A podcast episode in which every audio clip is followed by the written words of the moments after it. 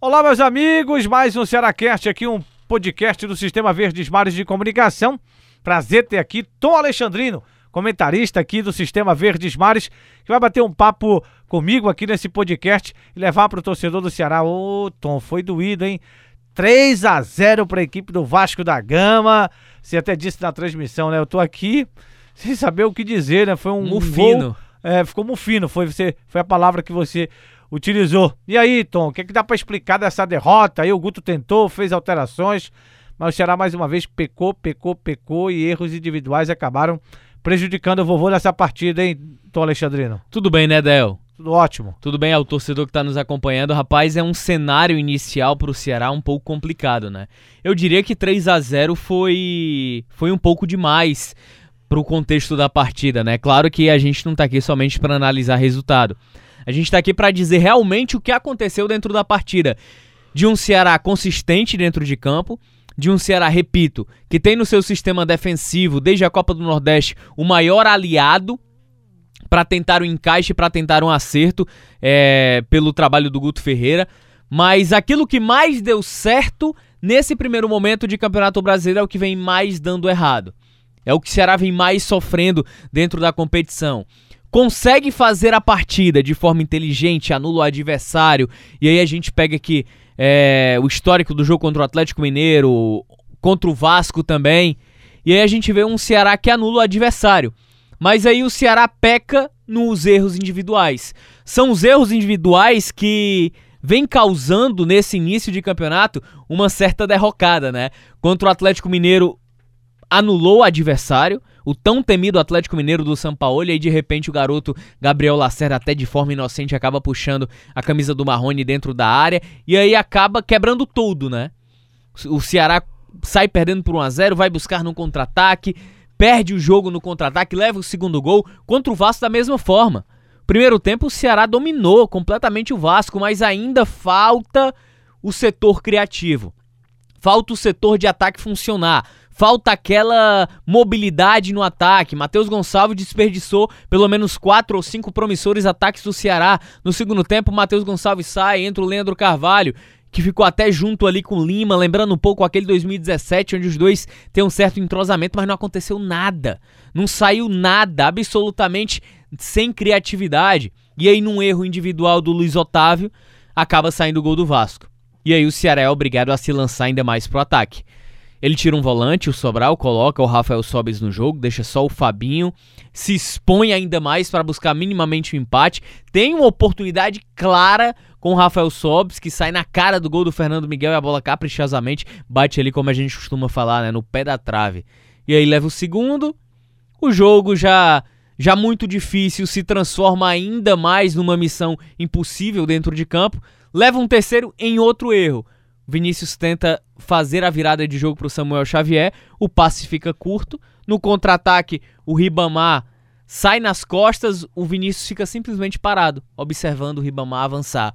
Depois que ele se toca da besteira que fez, é que sai correndo para poder tentar fazer a marcação e aí já era tarde, faz o 3 a 0, constrói o placar de um Vasco cirúrgico, de um jogo em que o placar ele foi um pouco demais para o que a história nos conta, para o que realmente aconteceu dentro da partida de um Ceará que perdeu as oportunidades, né? E de o Vasco aproveitou muito bem para construir um placar bem dilatado.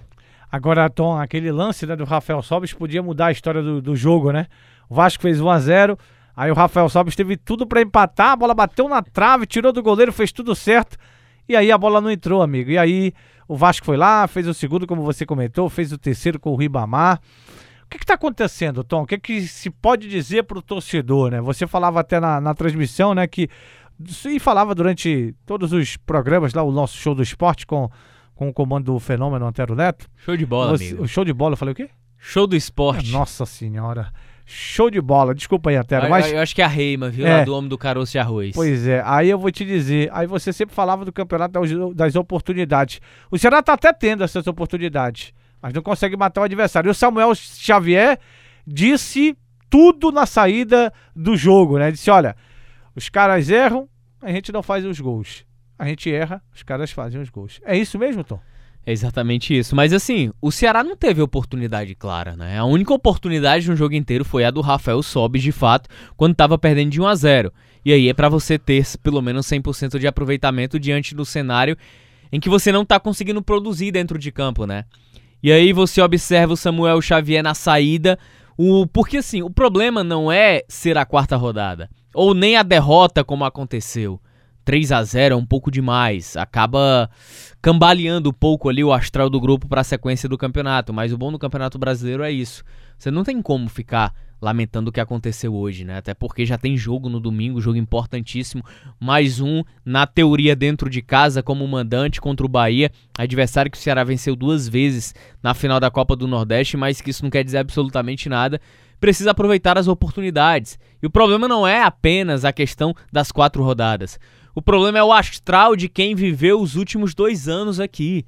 Luiz Otávio estava nisso, Samuel Xavier da mesma forma, Fabinho, Ricardinho, Leandro Carvalho, essa turma inteira sabe exatamente o que o Ceará passou nos últimos dois anos. E aí, quando inicia um campeonato brasileiro dessa forma, é, naturalmente volta todo aquele fantasma dos últimos dois anos brigando contra o rebaixamento, sofrendo turbulência, não consegue vencer os jogos, até joga bem, mas em determinado momento do jogo tem uma queda tão absurda que perde a partida em dois, três lances e ela acaba sendo resolvida. Então é esse tipo de astral que precisa trabalhar o Guto, além, além do outro problema que ele também tem, que é acertar o sistema criativo e ofensivo. Esse vem sendo o principal problema do Guto. Quatro jogos, quatro formações diferentes de ataque. Pois é, Neton. E aí fica complicada a situação do Guto, a situação de alguns jogadores, porque o desgaste começa a chegar e aquela situação que aconteceu em 2018, 2019, certo que o Ceará se livrou do rebaixamento, mas perdeu muita confiança durante a competição, né? E aí o Samuel também falou, e eu vou lembrar aqui, que a gente não pode passar porque a gente passou em 2018, 2019. E para acabar com isso tem que vencer o Bahia. Virou mais do que obrigação agora, né, Tom Alexandre?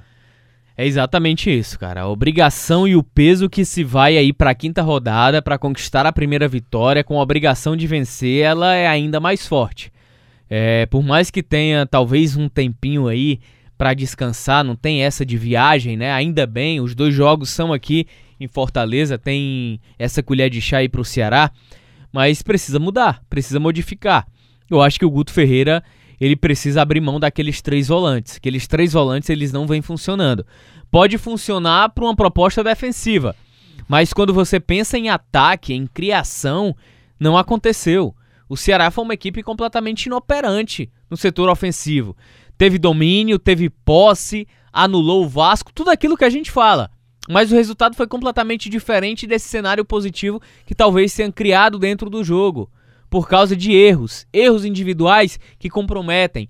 E da mesma proporção que esses erros individuais comprometeram, o ataque não criou. O que é que nós vimos de finalização do Kleber no jogo?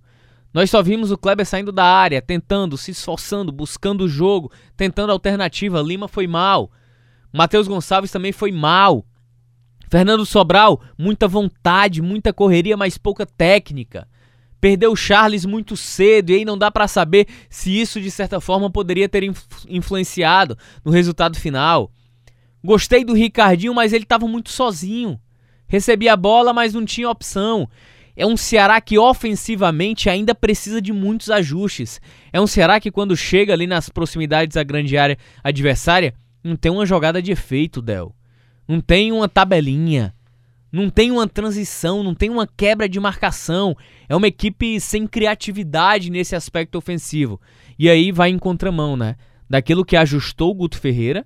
E aí a gente sempre bate na tecla porque é, o, é o, a referência que nós temos do, do da Copa do Nordeste, da série é, da, do bicampeonato invicto, né?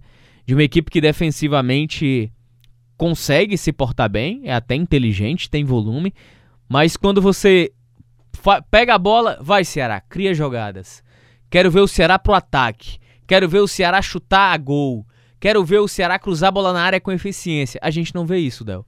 E é um grande problema que o Guto vai ter que consertar num curto prazo, até pela exigência que se tem, e o resultado de 3 a 0 diminui ainda, encolhe ainda mais esse tempo que o Guto tem para ajustar esse setor, Del. Quando você fala em consertar, Tom, aí vem uma coisa na minha cabeça. A zaga falhou contra o time do Vasco, né? Falhou feio, né?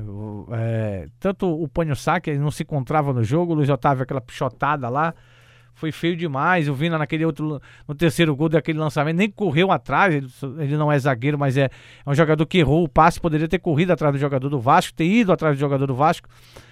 E o meio-campo inoperante, como você disse, não ajudou em nada o ataque. E o ataque foi inoperante também, errou muito com o Matheus Gonçalves, com o Leandro Carvalho, com o Clebão. Não vou nem colocar o Clebão nessa situação, porque o Clebão a bola nem chegou para ele. O Jacaré também meio que entra, meio que quer virar logo um alligator, mas realmente não consegue ser esse, esse jogador. Então, o Guto vai ter problemas para consertar, mas é em todos os setores, né, Tom? Exatamente. E aí o sistema defensivo é, é aquele que a gente sempre elogiava, né? Mas nove, nove gols em quatro jogos fica um pouco difícil, né? Da gente querer elogiar. Por mais que os números, eles. Os números eles acompanhados, apenas os números eles são vazios. Os números acompanhados das explicações, eles se tornam fatos. Nove gols em quatro jogos é demais. Mas ao mesmo tempo que o coletivo funciona, o individual vem prejudicando esse coletivo.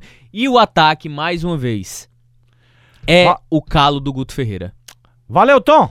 Valeu, Del, Com valeu. Alexandrino, estaremos juntos aqui, né? Com outras oportunidades aqui. Sempre. Nesse Cearacast. Com muitas, muitas gravações. Muitas gravações e informações. Um abraço, Tom. Valeu, Del. Grande abraço. Valeu, galera. Um abraço. Esse foi mais um Cearacast aqui, um podcast do Sistema Verdes Mares de Comunicação. Tchau, galera.